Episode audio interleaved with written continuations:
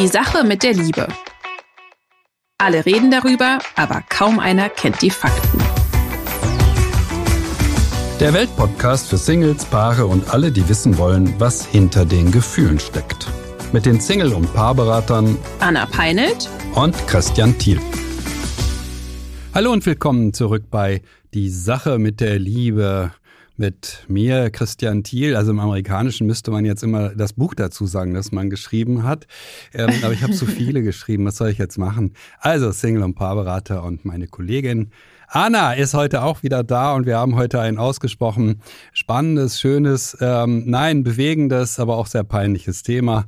Wir haben heute die Erektionsstörung des Mannes, aber nicht nur die des Mannes wahrscheinlich. Oder Anna, du wirst bestimmt eine andere Sicht mit einbringen. Ja, also wir haben das Thema ja schon ein bisschen vorbesprochen und also alle treuen Hörer und Hörerinnen haben jetzt wahrscheinlich mitbekommen, oh, das ist jetzt schon die dritte Frage in kurzer Zeit zur sexuellen Unlust beim Mann oder zur, zur Potenz, Erektionsproblem, was auch immer. Und natürlich ist es ganz wichtig, dass wir auch alle Frauen hier mitnehmen. Und es gibt ja, wir Frauen haben zwar keine Erektionsprobleme oder Störungen, aber auch wir haben ja nicht immer Lust und wir sind zwar nicht dafür verantwortlich, dass das Spiel sozusagen, wir sind nicht der Dealbreaker in dem Sinne, als dass an uns das dann scheitern würde, wenn wir keine Erektion haben, was ja noch viel trauriger ist, denn ich kenne eigentlich fast keine Frau, die nicht schon mal Sex hatte, obwohl sie eigentlich keine Lust hatte. Aber genau, dazu können wir ja eigentlich dann gleich kommen. Vielleicht fangen wir erstmal mit der Frage an. Wir haben eine Frage. Ja, das ist schön. Wir bekommen ja nach wie vor sehr viele und wir bekommen sie auch nach wie vor sehr gerne. Und weitere Fragen immer gerne an liebe.welt.de.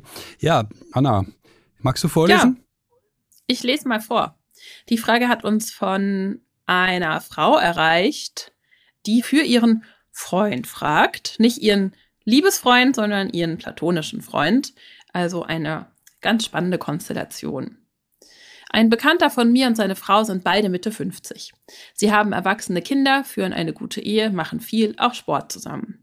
Er hat schon einige Zeit das Problem, dass er zum normalen Geschlechtsverkehr nicht mehr in der Lage ist. In Klammer, sein Penis wird nicht mehr richtig steif. Seine Frau aber trotzdem richtigen Sex möchte. Klar, kann man verstehen, aber nicht erzwingen.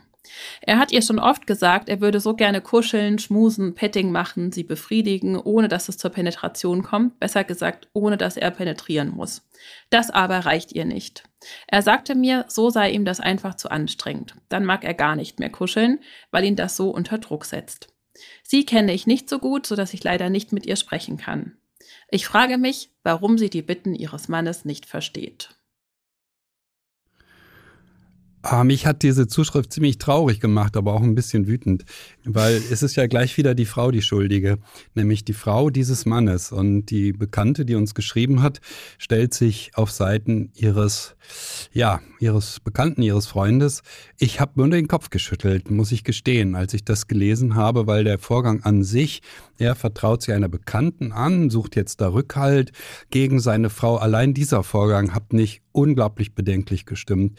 Und ich glaube, dieser Frau in einem Punkt kein Wort. Die Ehe dieser beiden kann nicht sonderlich gut sein. Mhm. Sonst würde der Mann das nicht machen und sonst würde sie nicht sich so, ach na ja, ohne Probleme auf Seiten dieses Bekannten stellen und nicht mal eine kritische Frage stellen, sagen, sag mal, ähm, bist du dir sicher, dass du alles gemacht hast, um herauszufinden, warum du eigentlich keine Erektion mehr hast? Also Erektionsprobleme sind sehr häufig in der Beratung. Das ist ein ganz, ganz häufiger Fall. Und ich muss jetzt mein Vorurteil dazu sagen. Ich habe in den vielen Jahren, die ich das mache, ich machte nun diese Paarberatung über 15 Jahre, die Single-Beratung mittlerweile 22 Jahre. Ich habe noch nie einen Fall gehabt, in dem ein Erektionsproblem im Kern biologische Ursachen hatte. Es ist noch nie vorgekommen. Es wird das geben, das ist ja gar keine Frage. Aber es ist noch nie vorgekommen, sondern in aller Regel war es ein interpersoneller Vorgang, ein mhm. Vorgang zwischen zwei Menschen. Ein Mann bekommt bei seiner Frau keine Erektion mehr. Ja, bekommt er denn sonst vielleicht noch eine, ist die erste Frage, die ich in der Beratung stellen müsste. Und das lässt sich ganz leicht rausfinden. Aber natürlich hat sie diese Frage nicht gestellt. Hat er denn immer Erektionsprobleme, auch wenn er Pornografie nutzt? Oder hat er die nur, wenn er mit seiner Frau Sex hat? Und das ist der Fall, den ich in der Beratung unablässig habe. Die Männer haben gar keine Erektionsprobleme, wenn sie Pornografie nutzen. Sie haben die nur mit der Frau und dass die Frau das nicht sonderlich toll finden muss, das ist ja logisch. Anna, du guckst jetzt so nachdenklich, wenn ich das so erzähle. Das ist doch eigentlich ein unglaublicher Vorgang, oder? Ja, also es bestätigt einfach das, wofür wir hier stehen, dass Sex und das Gefühlsleben einfach nicht so zu trennen sind. Von wegen, oh, wir haben jetzt hier Sex, aber sonst, oder wir haben keinen Sex und sonst ist alles prima oder wir haben Sex und sonst ist alles nicht prima, sondern eben genau das Gegenteil ist der Fall ich gebe dir total recht. Zum ersten Mal ist mir auch gekommen, warum schreibt uns diese Frau? Also, und da sind wir auch schon bei der Verbindung von Liebe und Sex oder Gefühlswelt und Sex. Also, ihm, unterstelle ich ihm jetzt einfach mal, fehlt wahrscheinlich auch Nähe, aber wahrscheinlich auf eine andere, nicht sexuelle Art mit seiner Frau weil er das Thema anscheinend ja nicht zufriedenstellend mit ihr besprechen kann, sondern dafür eine Bekannte hinzuzieht. Und diese Bekannte mischt sich sehr ein, ja, denn sie kümmert sich um das Sexleben eines platonischen Freundes. Das ist einfach nicht ihr Business. Das ist schon mal, finde ich, wichtig auch zu sagen. Denn wie du auch schon gesagt hast, er bildet damit eine Allianz gegen seine Frau außerhalb der Beziehung. Ja. Und das macht man einfach nicht. Also man spricht nicht außerhalb der Beziehung über den Partner und wenn dann nur Gutes, würde ich jetzt hier einfach mal als Regel einführen. Und ähm, er ist er ist ja verantwortlich dafür, die Beziehung zu seiner Frau zu gestalten und nicht seine Bekannte. Also er müsste uns am besten selbst schreiben. Das würde auch die Absicht zeigen, wirklich was ändern zu wollen. Und das steht, glaube ich, in die gleiche Kerbe, wie du, Christian, gesagt hast. Ja, natürlich ist die Frau schuld, was unterschwellig hier durchkommt. Und es sind immer zwei Beteiligte. Es kann natürlich sein, dass dieser Mann tatsächlich körperlich nicht in der Lage ist, eine Erektion zu bekommen. Aber das haben wir jetzt aus deiner langwierigen Beratungspraxis jetzt gehört. Das ist ja sehr, sehr eindeutig, ja, oder? Ich würde gerne eine kleine Anekdote dazu einstreuen. Ich habe mal eine Mail bekommen von einem Urologen aus Dresden, der mir schrieb, Herr Thiel, danke, dass Sie das in einer Kolumne mal geschrieben haben, wie wenig Männer Erektionsprobleme haben aufgrund von körperlichen Ursachen. Aber er sagt, alle Männer, die bei mir in der ärztlichen Praxis sitzen, wollen von mir eine Pille. Alle. Hm. Ja, die kommen nicht und sagen, ah, es klappt nicht, mal gucken, was die es ist, sondern die wollen alle die Wunderpille und die wollen alle eine körperliche Erklärung hm. haben. Und keiner von diesen Männern, der zu ihm kommt, wäre bereit, sich zu fragen, ah, könnte das auch daran liegen, dass es zwischen mir und meiner Frau nicht mehr so stimmt. Ja. Und an der Stelle, wir haben ja unseren berühmten Mythen-Button, müssen wir unbedingt diesen, diesen Mythen-Button ein bisschen. Okay, push the button. Push the button. Also, wir haben es zu tun mit diesem Grundmythos, Männer können immer. Ein Mann kann immer, das ist egal, wie viel Stress er hat, es ist auch völlig egal, ob er mit seiner Frau sich heftig gestritten hat oder es ist völlig egal, ob die Ehe nur noch vor sich hin plätschert, ein Mann kann immer. Mhm. Und weil er das glaubt, äh, geht er natürlich zum Urologen und sagt, ja, Herr Urologe, also ich weiß ja auch nicht, ja, also klappt nicht mehr so, Sie müssen meinen Körper untersuchen, ja. Mhm. Und natürlich erwischt es Männer zwischen 50 und 60 besonders häufig, der Körper ist dann etwas anfälliger und nicht mehr ganz so fit bei den meisten Männern, aber die Ehe ist ja auch schon ziemlich lang bei den meisten dann, ja. Die sind dann so zwischen 20 und 25 Jahren oft oder auch 30. Und mh, mm, die Ehe ist eben etwas abgenutzt. Sie ist nicht mehr ganz so frisch. Und äh, deshalb kommt es zu diesen Phänomenen. Und ich sage es auch nochmal, du hast es auch schon gesagt, natürlich gibt es biologische Phänomene, die dazu führen, dass Erektionen schwieriger werden für Männer. Das ist überhaupt und gar keine Frage. Das Auffällige ist eben, wie selten das tatsächlich in der Beratungspraxis dann sich erweist, dass es so ist. Ich habe ja. noch keinen einzigen Fall gehabt, wo es tatsächlich die primäre Ursache war, um es deutlich zu sagen, in der Regel hatte es zu tun mit heftiger Kritik durch die Frau. Das ist der häufigste Grund für Erektionsprobleme. Die Männer werden dermaßen kritisiert von ihren Frauen oder fühlen sich kritisiert, wie auch immer, und dann sagt der Körper, ach, ich will nicht mehr, weil es, wie du sagst, über das Gefühlsleben läuft. Das Gefühlsleben sagt doch, nee, Intimität mit diesem Menschen, ich will nicht, und dann wird die Sexualität immer schwieriger. Ja. Mhm. Und um hier nochmal für die Frauen auch was zu sagen, also ich habe ja eingangs schon gesagt, viele Frauen haben Sex, ohne dass sie es wollen und was dann passiert ist, äh, dass da immer so eine Schmerzspirale kommt, ja, dass Frauen oft über Schmerzen beim Sex klagen, was auch in Anführungszeichen nur psychosomatisch ist, ja, also was nicht wirklich eine körperliche Ursache hat. Klar, Frauen haben oft dann auch Schwierigkeiten, feucht zu werden, das ist teilweise auch hormonell bedingt, aber auch hier spielt die Psyche eine ganz große Rolle mit.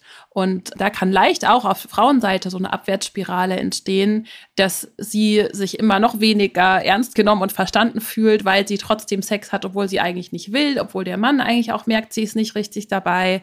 Wir haben hier also auf beiden Seiten diese Gefahr von, da ist sehr viel Druck auf Gegenseite, da druckt die sich die Person Mann oder Frau dann selbst macht. Und da kann richtig Angst vor Sex sich auch entwickeln.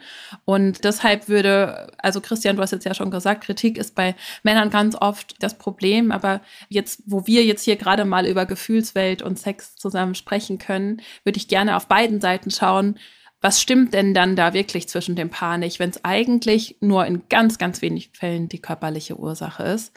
Und hier habe ich mal zusammengeschrieben, was so die häufigsten Gründe in der Beziehung sein können, die bestehen, wenn Sex einfach ein Thema ist. Und da gibt es zum Beispiel die Möglichkeit, dass einer, und das ist eine ganz, ganz spannende Frage, die sich jeder mal stellen kann, weil das muss gar nicht bewusst passieren, das kann auch unbewusst sein, dem anderen nicht geben will, was er braucht, weil er auch nicht bekommt, was er braucht.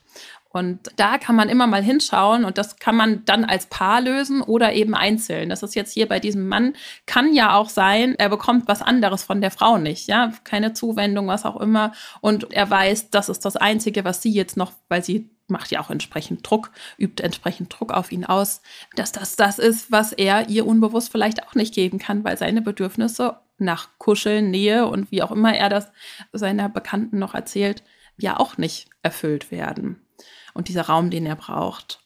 Eine andere Sache ist, das kommt auch auf beiden Seiten vor, und das geht ja ein Stück weit auch in diese Ecke Kritik, dass einer von beiden sich nicht, ich benutze jetzt das Wort machtvoll genug fühlt, aber nicht im Sinne von, ich übe Macht über den anderen aus, sondern ich fühle mich nicht machtvoll mit mir selbst. Also ich bin nicht wertvoll genug, ich leiste nicht genug, ich bin abhängig eventuell vom anderen. Und auch hier muss man schauen, was ist denn bei mir vielleicht das Thema? Was ist zwischen uns das Thema? Gibst du mir das Gefühl, dass ich nicht so, nicht so wichtig bin, nicht so wertvoll oder gebe ich es mir selbst?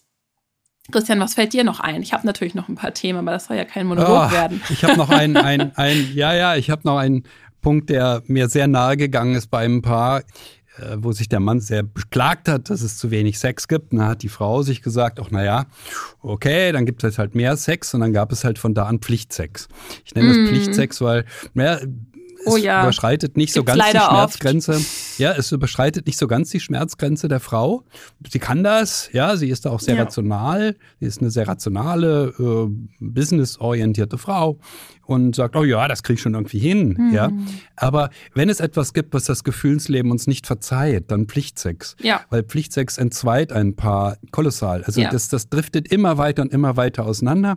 Das endet damit, dass entweder der Mann sich eine Geliebte sucht oder die Frau einen Geliebten haben wird. Ja, meistens mhm. endet es damit, weil die emotionale Verbundenheit, das ist der Kern von Sexualität, die emotionale Verbundenheit nicht mehr hergestellt werden kann, wenn es so etwas wie Pflichtsex ist. Ja, ich erinnere mich gut an die Geschichte. Also das ist mir so nahe gegangen. Mhm. Und dann hat das Paar anderthalb Jahre Pflichtsex ausgehalten. Er hat das irgendwie nicht registriert. Und ihm war das vielleicht auch egal. Na ja, dann ist es halt Pflichtsex. Sie hat das für eine gute Lösung gehalten, die es absolut nicht war. Also, wenn Sexualität, dann sollten wir mit dem ganzen Herzen dabei sein. Ja, und das ist super wichtig, dass du das auch nochmal sagst, denn wir haben ja schon mal eine Folge über Sex gemacht, relativ am Anfang, in der wir selbst gesagt haben, und das kam, glaube ich, bei vielen Hörern und Hörerinnen, da haben wir die ein oder andere Zuschrift bekommen, ja, wie soll ich jetzt einfach Sex haben, wo ich keine Lust habe, ja, in der wir empfohlen haben, zwei bis dreimal die Woche Sex haben, das kann man ja wohl machen und man muss sich einfach die Zeit dafür nehmen. Das war allerdings damit nicht gemeint, um das hier auch nochmal klarzustellen dass es nicht um Pflichtsex geht, dass es nicht darum geht, das eigene Gefühlsleben zu verraten und dann irgendwie sich von sich selbst zu entfremden und beim Sex irgendwie zu dissoziieren und am Ende wütend auf den Partner zu sein, warum der das macht, obwohl man doch offensichtlich nicht bereit dazu ist. Und das war nicht die Idee. Vielleicht muss man ja auch dazu sagen, dass wir ja von was anderem reden als die meisten Menschen, weil die meisten mhm. Menschen sagen, wenn wir nackt im Bett liegen und streicheln, sehr mhm. erregt sind und uns gegenseitig sehr nahe kommen, dann ist das ja gar kein Sex. Sex ist es doch nur, wenn es zur Penetration mhm. kommt. Das höre ich wieder und wieder und wieder und bin dann doch ein bisschen genervt. Ich denke, Leute, worüber redet ihr denn da? Hm. Also, auch dieser Rat, der immer wieder erfolgt, auch von uns, verabredet euch zu Sexualität, bedeutet ja nicht, dass wir, wenn es zu Sexualität kommt, nicht an irgendeinem Punkt sagen können, nö, weiter will ich nicht. Das mhm. dürfen wir. Das ist völlig in Ordnung. Wir dürfen Grenzen setzen. Und das, was wir erleben in der Praxis, ist, dass die Lust beim Tun kommt. Deshalb bin mhm. ich so mhm. sehr dafür, sich nicht zu fragen, bin ich jetzt zu 100 Prozent erregt und möchte unbedingt über meine Partnerin oder meinen Partner herfallen, sondern zu sagen, na ja, wann haben wir Zeit? Ah, nachher, okay, schauen wir mal, was mhm. passiert. Vielleicht geht es uns gut miteinander, vielleicht kuscheln wir uns nur aneinander, vielleicht erzählen wir uns was, aber vielleicht wird mehr draus. Diese Unbefangenheit, ja, gerade in einem ähm, sehr stressigen Alltag eines Paares braucht man das. Mhm. Das geht nicht. Wer keine Kinder hat und nicht allzu stressige Berufe, der hat keine Probleme, übereinander herzufallen. Und naja, dazu sage ich gleich auch noch was. und das nur dann zu machen, wenn ihn die Lust überkommt. Aber wer sehr viel Stress hat, der merkt es relativ schnell, dass es nicht anders geht, als dass man einfach auch mal sagt, okay, lass uns mal gucken, wir kuscheln uns aneinander und wir schauen dann, was passiert. Also Druck rauszunehmen ja. und die Sexualität viel weiter zu definieren und nicht so eng, hm, dass es eben nur dann Sex ist, wenn es zu Penetration kommt. Das mhm. ist ja auch ein blödes Wort eigentlich. Ich weiß ja. auch nicht, aber ein schöneres haben wir nicht. Aber die meisten Menschen sagen, ja, wir hatten keinen Sex. Ich sagte, Moment mal, was hatten Sie denn? ja, da muss ich ja. mir das immer im Detail erklären lassen, was die hatten und was die nicht hatten. Ja. Aber dann komme ich eher zu dem Schluss, ja, das war doch Sex. Nur eben, ja, und das finde ich auch nochmal wichtig, dass wir das auch nochmal betonen, denn da glaube ich, wenn jetzt das ein oder andere Paar hier zuhört, kommt so ein bisschen auch Erleichterung auf, ja, von wegen, oh, wir kriegen es vielleicht nicht hin, zwei bis dreimal die Woche oder ich fühle mich nicht bereit, zwei bis dreimal die Woche wirklich für die Penetration, aber wir haben ein erfülltes Sexleben trotzdem, weil wir uns wirklich begegnen, weil wir unsere Körper kennen und lieben und uns immer wieder näher kommen und dadurch entsteht dann ja auch wieder eine Aufwärtsspirale. Und du hast noch mehr auf der Liste, oder? Ich habe noch mehr auf der Liste, zwei Sachen noch. Und zwar das eine ist, das ist jetzt wieder so ein Mindset-Ding von mir, ja, könnte man sagen, aber da ist auch ganz oft was dran, nämlich die Angst vor Verschmelzung, ja. Also einige Menschen haben Angst, sich selbst zu verlieren, wenn sich dem Partner voll hingeben, auch sexuell. Das kann man auch sehr gut begründen mit dieser inneren Kindgeschichte. Und wenn auf allen anderen Ebenen sehr viel Nähe besteht in der Beziehung, es gibt es oft bei Paaren, die sehr viel Zeit miteinander verbringen, wo viel äh, Freude auch geteilt wird, kann das aber die letzte sein, auf der man sich auf den anderen nicht ganz einlassen will, auf, von dem man sich nicht ganz kriegen lassen will, ja? Und da muss man einfach schauen, was sind denn da meine Ängste? Was würde passieren, wenn ich mich komplett in meinen Partner verliere. Die auflösen und auch die Haltung zur Beziehung ändern. Also ist Beziehung was Bedrohliches für mich oder ist es ein Ort, in dem ich mich wirklich fallen lassen kann? Und dann gibt es natürlich noch, das ist vor allem ja das, worüber wir so gerne sprechen, die emotionale Verbundenheit. Also es gibt natürlich Ausnahmesituationen, Depressionen, akute Katastrophen, wie gerade ist irgendjemand gestorben, der einem nahe steht, da hat man jetzt vielleicht nicht gerade irgendwie Lust auf Sex und das kann dann auch eine Zeit lang so sein, aber auch alles, was die Gefühlswelt eigentlich betrifft, seien es Gefühle zu mir selbst, also ich bin nicht schön genug oder ich habe so viel Stress im Außen, die sind meistens nicht schuld. Denn selbst wenn ich viel Stress habe oder traurig bin, kann ich Lust auf Sex haben, wenn mein Partner es schafft oder wenn ich es schaffe, wenn wir es schaffen, dass wir uns emotional verbinden, dass ich mich ihm nahe fühle und mit ihm sozusagen verschmelzen will. Und jetzt ist die große Frage, wie geht das denn mit dem emotionalen Verbinden? Was kann der Partner da tun? Und ich habe ja gesagt, mir sind die Frauen hier auch wichtig in Bezug auf diese Frage. Was können also Partner, was können Partnerinnen jeweils tun, um da denjenigen mit der Unlust zu helfen? Und Frauen und Männer sind ja, ähm, viele hören das nicht so gern, aber wir wissen eben, dass es so ist. Und deswegen sagen wir das auch immer wieder im Erleben einfach unterschiedlich und haben auch unterschiedliche Bedürfnisse. Und das bringt uns zur Kritik, die du genannt hast. Denn Männer für Kritik ist das einfach ein ganz großer Lustkiller. Dazu gehört auch Performance-Druck, würde ich sagen, den ja seine Frau hier in der Zuschrift der Bekannten ja ausübt und sagt, das reicht mir nicht, der muss jetzt hart sein, du musst mich jetzt hier penetrieren. Natürlich ist das schwer, ja. Wahrscheinlich kommt da auch die ein oder andere Kritik mit dazu, du bringst es nicht so richtig oder was auch immer. Das ist jetzt angedichtet, aber das ist ja nicht der einzige Fall dieser Art. Und was die Frau also tun kann, ist mehr Anerkennung für diesen Mann zum Ausdruck zu bringen. Ja, Lob. Das sind dann Lustbringer. Das ist sozusagen das Gegengift zur Kritik. Oder fällt dir da noch was ein, Christian, wie wir die Kritik ausmerzen können? Ja, ja. Meine Hauptvermutung ist, äh, dass dieses Paar sich nicht mehr genug einander zuwendet. Das ist das, was ich eben immer und immer wieder in der Beratung sehe, dass Paare, die die Zuwendung dramatisch reduziert haben, in die Beratung kommen und sagen, ach, eigentlich ist unsere Ehe doch ganz gut, nur beim Sex läuft es nicht so. Ja, ja. Aber die haben die Zuwendung so dramatisch reduziert, dass es mir also den Atem regelrecht nimmt, aber die mhm. halten das für normal. Also da mhm. passiert eine Menge.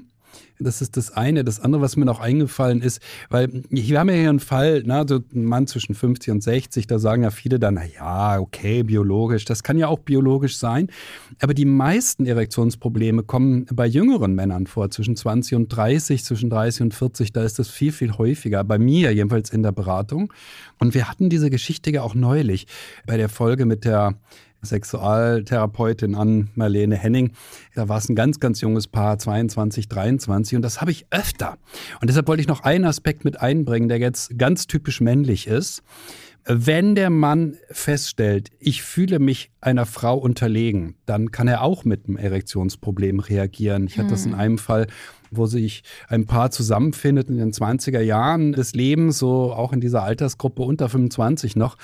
Und dann haben sie den geilsten Sex der Galaxie und nach ein paar Monaten stellt sich heraus, die Frau ist erfolgreicher als der Mann von dem Tag an hat er keine Lust auf Sex und also ist es vorbei. Ja, mhm. das Sexleben der beiden ist beendet. Und das muss man jetzt wirklich sagen, habe ich als Pendant von einer Frau noch nie gehört. Aber bei Männern dieses Ich will mich auf keinen Fall unterlegen fühlen, ist ein häufiges Verhalten. Mhm. Und der Körper reagiert dann, weil das Gefühlsleben eben gesagt hat, nee, also das, das will ich nicht. Ich will keine Frau, die erfolgreicher ist als ich. Das ist, also es ist jetzt nichts, was ich gerne erzähle, weil ich sage, oh wow, ist doch toll, dass es so ist. Ja. Mhm das ist ja nicht der Punkt. Wir dürfen gerne sagen, ach so ein Mist, dass das immer noch so ist. Mhm. Aber wir müssen zur Kenntnis nehmen, auch bei ganz, ganz jungen Menschen, dass dieses Denken, ich bin der Mann, ich muss überlegen sein, zumindest wirtschaftlich, mhm. dass dieses Denken nicht vorbei ist. Ja, das ist dieser, das ist dieser Punkt, dieses sich nicht machtvoll fühlen, ja. Und das ist genau. auf der wirtschaftlichen Seite äh, würde ich auf jeden Fall zustimmen, dass das jetzt nur bei Männern so ist, aber bei, oder überwiegend, sag niemals nie, aber dieses Thema auch für Frauen relevant ist, ja, dieses nicht gut genug zu sein, nicht genug zu leisten oder sich dann abhängig zu fühlen, das gibt's ja auch, ja. Und dann, was ist eigentlich mein Wert in dieser Beziehung? Das gibt's auch die Frage auf der anderen Seite. Genau, und da glaube ich, kann sich keine Generation von ausnehmen, denn wir Menschen wollen immer wertvoll sein und gut genug. Und das ist also auch ein Thema, woran man, wenn man sich dann entscheidet, zusammenbleiben zu wollen, auch wenn es diese Diskrepanz gibt, auf jeden Fall auch mitarbeiten muss. Und noch kurz zu den Lustkillern bei Männern. Ähm, Kontrolle ist auch ein wichtiges Thema. Das geht ja auch einher mit mit Kritik, also dieses sag mir, was du tust, so ein bisschen diese Bemutterung, das, das ist ja auch ein, ein häufiges Thema, wie sich einfach so eine, ja, eine nicht funktionierende Beziehung zwischen Mann und Frau äußert, dass die Frau sehr anfängt, den Mann zu kontrollieren, alles besser zu wissen, für den Mann zu entscheiden und so weiter und so fort. Und das muss man auch erstmal wieder entlernen. Und hier können Frauen ihren Männern einfach helfen, dass ihnen wirklich das Gefühl geben, auch frei zu sein in ihren Entscheidungen, selbstwirksam zu sein. Da sind wir wieder beim Thema Macht auch ein Stück weit, also machtvoll. Ja, Macht nicht als dominant, sondern als ich bin wirkungsvoll. Ich habe mein Leben im Griff. Ich habe meine eigenen Entscheidungen Beziehungen und das ist dann wieder ein Lustbringer. Und ein ganz großer Lustkiller auf beiden Seiten ist ja die emotionale Distanz. Also, dass die Frau sich auch ihm öffnet, dass sie sich ihm anvertraut, dass sie sich eben nicht verschließt, keinen Liebesentzug macht, dass genug Zeit ist für beide, dass beide Zeit haben, sich einander zuzuwenden. Und das ist auch für Frauen ganz, ganz wichtig, denn wir brauchen ja auch das Gefühl, von euch gesehen zu werden, verstanden zu werden, dass ihr mit uns fühlt, dass ihr da seid, dass wir uns auch sicher fühlen in eurer Nähe, nicht materiell, sondern einfach gefühlstechnisch. Also ihr müsst präsent für uns sein, unsere Anliegen, unsere Gefühle verstehen, damit wir uns auch hingeben wollen. Denn ist ja ganz klar, also was wollen wir miteinander, wenn wir uns nur sonntags mal beim Frühstück sehen und dann auch eher anschweigen oder jeder ist am Handy? Das reicht einfach nicht. Wir müssen präsent füreinander sein, damit wir uns beieinander auch entspannen können. Hm, wir dürfen ja mal ein bisschen fantasieren und mhm. äh, ich darf jetzt auch mal zu Ungunsten der Frau fantasieren, um die es ja hier geht, die diese Penetration gern möchte. Der Mann hat Erektionsprobleme. Hm, da er sich einer Bekannten anvertraut hat, könnte es durchaus sein, dass sie das Gleiche macht. Also sie vertraut sich Freundinnen an, mhm. hat eher Bündnisse gegen ihren Mann geschmiedet. Mhm. Das Paar ist möglicherweise ein bisschen auseinandergedriftet.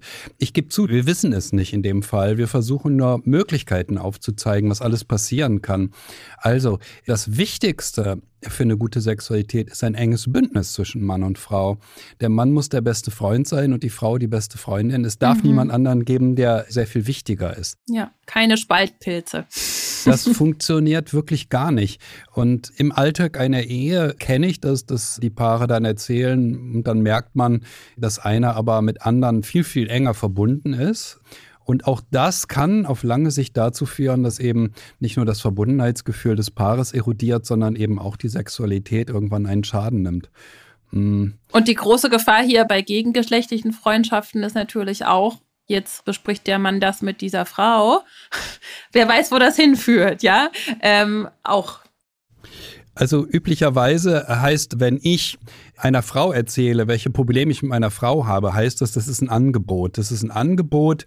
Du, ich bin unglücklich in meiner Ehe. Wie sieht's bei dir aus? Bist du zu mhm. haben? Das ist ein indirektes Angebot tatsächlich. Ich will das jetzt weder dem Mann noch dieser Frau unterstellen, die uns hier geschrieben hat, und dem Mann, der ihr das erzählt hat.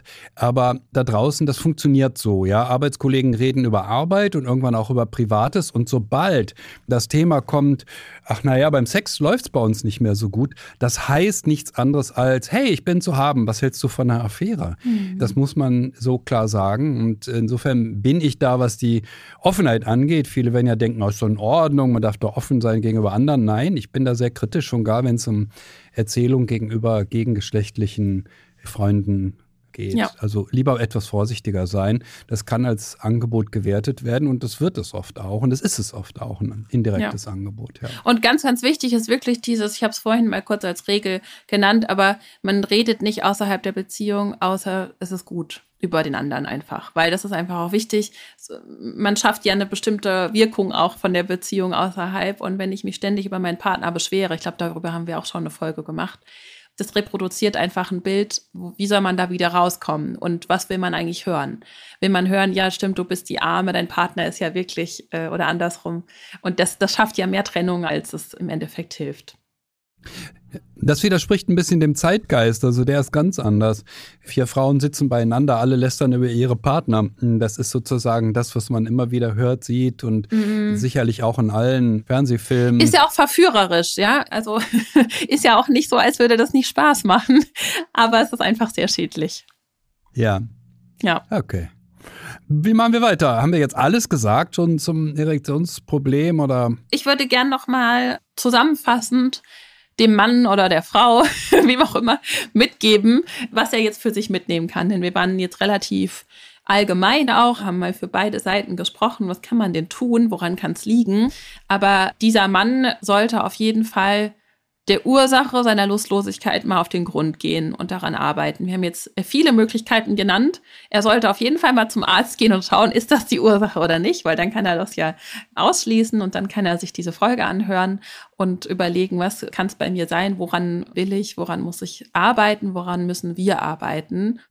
Ich, zum Arzt würde ich gerne noch was sagen, weil das sagt mhm. jede Frau eigentlich als erstes und das fiel mir so auf in dieser Zuschrift, dass davon nicht die Rede ist, ob er beim Arzt war.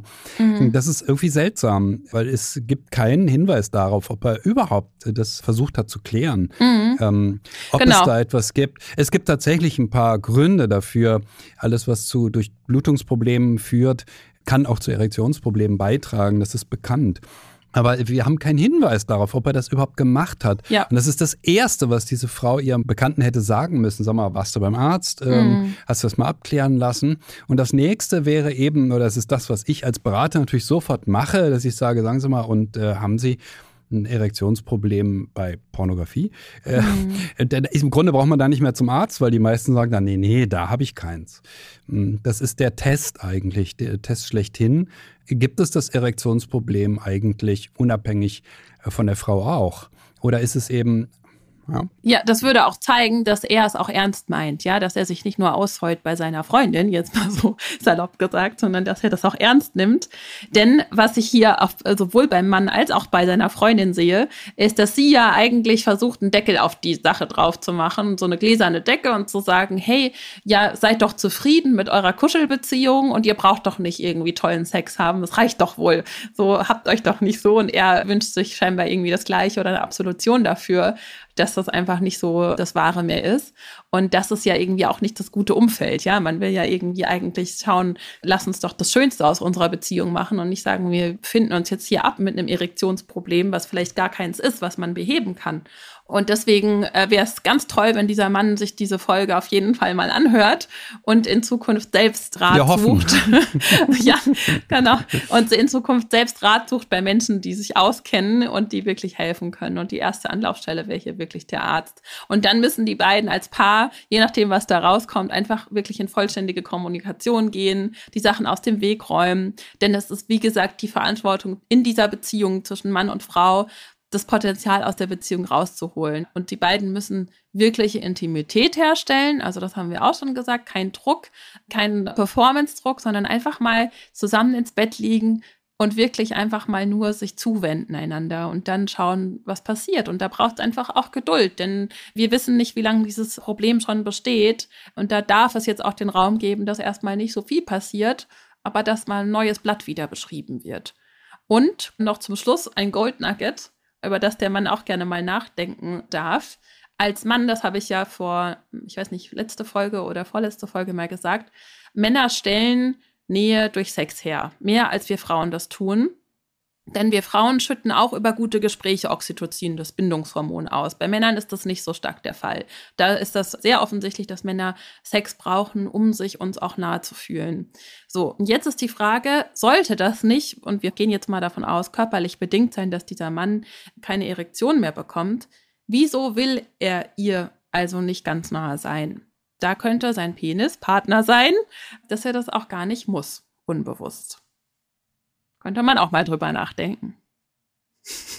Ich will noch eine Kleinigkeit ergänzen, weil es mhm. gibt in der Wissenschaft, wir sind ja auch immer für Wissenschaft zuständig, es gibt in der Wissenschaft den schönen Begriff der Lifetime-Prävalenz. Das heißt, wie wahrscheinlich ist es im Leben eines Menschen, dass ihm irgendetwas widerfährt, zum Beispiel eine Depression oder eine Zwangsstörung und so weiter. Und ich habe diese Frage schon oft gestellt. Ich sage, was glauben Sie denn, wie hoch die Wahrscheinlichkeit ist, also die Lifetime-Prävalenz eines Erektionsproblems bei einem Mann.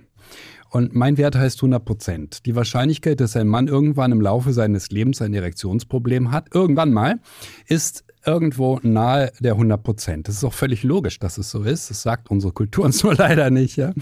ähm, es kann sein, dass er mit 23 sich so stark betrunken hat, dass er feststellt, er versucht Sex und es geht nicht. Das habe ich mal in der Beratung gehabt und er war so entsetzt, weil er der Meinung war, ein Mann kann immer, dass er danach nie wieder versucht hat, mit seiner Partnerin äh, Sex zu haben. Mhm. Das muss man sich vorstellen, ja. Also ein ganz wichtiger Mythos. Gut, dass wir den hier mal kräftig oh, haben. Ja, das mhm. ist wirklich unglaublich. Also, äh, weil Männer das von sich erwarten. Also auch mhm. unter stärkstem Alkoholeinfluss muss meine Erektionsfähigkeit noch gegeben sein. Auch unter stärkstem Stress. Auch dann.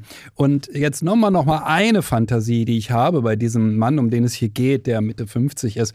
Die Leistungsfähigkeit ist möglicherweise geringer geworden. Ja, auch die körperliche Leistungsfähigkeit. Und wenn er jetzt aber von sich erwartet, er müsse noch der mhm. coole junge Mann sein, der mit 35 war, dann kann es ihm passieren, dass das nicht funktioniert, dass also die Sexualität ein bisschen geändert werden müsste in ihrem Ablauf, dass eine Erektion sich vielleicht nur kürzer hält. Wenn er jetzt aber von sich erwartet, dass alles so bleibt, wie es mal war, dann gibt es eine hohe Wahrscheinlichkeit, dass er ein Erektionsproblem haben wird, weil er unter Druck steht. Mhm. Also auch das ist noch eine Möglichkeit. Die Welt ist voller Möglichkeiten, zu einem Erektionsproblem zu kommen. Mhm. Natürlich ist es auf Frauenseite ähnlich, dass es viele, viele Möglichkeiten gibt. Nicht umsonst gibt es ja Gleitgel, ne? Ja, Vorstellung ja. im Kopf zu haben, wie das alles zu sein hat und dann ist ja. es nicht so, weil mhm. wir zu viel Mythen auch über die Sexualität im Kopf haben und zu wenig wissen. Ja. So, das war nochmal so ein Ausflug in die Wissenschaft. Also Lifetime-Prävalenz, ein wunderschöner Begriff. Wie wahrscheinlich ist es, dass mir einmal im Leben etwas widerfahren wird? Und das ist beim Erektionsproblem einfach völlig klar, dass die Wahrscheinlichkeit für einen Mann ziemlich nah an 100 Prozent liegt. Und wenn ihm das nicht klar ist, dass es völlig normal ist, mal keine Erektion zu haben und es dafür zahlreiche Gründe gibt, die meisten liegen tatsächlich im Erwartungsdruck oder im interpersonellen Verhältnis. Nicht immer liegen sie im Alkohol, wie ich es gerade angedeutet habe. Mhm. Aber das ist schon, ich habe das schon mehrfach gehört. Das ist ganz, ganz wichtig, dass wir das akzeptieren als Männer und sagen, ja, ist so, meine Güte, macht uns jetzt irgendwie auch nicht äh, weniger liebenswert. Aber es macht uns weiser, wenn wir das verstehen, dass es so ist. Absolut, genau. Also Druck rausnehmen auf beiden Seiten und genau. Also Männer wie Frauen sollen doch Spaß haben an Sex und das soll ja sich nicht entwickeln als, als Angstvorstellung. Und das kann natürlich passieren, wenn man da äh, weiter diesem Mythos folgt und Frauen auch denken, ich mach's halt diesen Pflichtsex. Also da kommt nichts Schönes bei raus. Gut, das nehmen wir jetzt als Schlusswort, oder? Ja, lass uns mal dem Schönen wieder zuwenden und auf nächste Folge schauen. Auf die nächste Folge, ja, du hast mich da ja aufgeklärt, da gibt's was ganz Besonderes zu feiern beim nächsten Mal. Genau, ich habe das natürlich im Blick. Christian, wir haben Zweijähriges.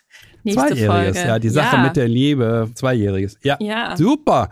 Also da planen wir natürlich das größte Highlight des Jahrhunderts. Äh, wir planen da also einer tollen, tollen Folge. Kein Druck. Kein Druck. Ja. Es ist noch nicht ganz klar, was da passieren wird, aber wir setzen uns dann nur zusammen und fangen an zu reden und schauen wir mal, was rauskommt. Ja, wir freuen uns schon sehr. Zwei Jahre ist Ja. ganz schön lange, ne? Und wir sind bald über den Beziehungsversuch hinweg, wenn wir so weitermachen. Ähm, Ja, ja. Über den Podcast-Beziehungsversuch. Ja, was ganz Besonderes, wir sehen uns ja dann live in Berlin, sind zum ersten Mal zusammen im Studio. Zum ersten Mal, liebe Leute, Ja, ihr müsst euch das klar machen. abgefahren. Wir sehen uns zum ersten Mal live bei Ja. einem Podcast, denn Ja. bisher ist es immer so eine Art Zoom-Konferenz, nenne Ja. ich das jetzt mal hier. ähm, und jeder sitzt vor einem Mikro und na, Allein deshalb wird das super. Ja, ja, natürlich. Wir freuen uns drauf. Wir freuen uns, wenn ihr wieder mit dabei seid. Ja. Beim nächsten Mal bei Die Sache mit der Liebe.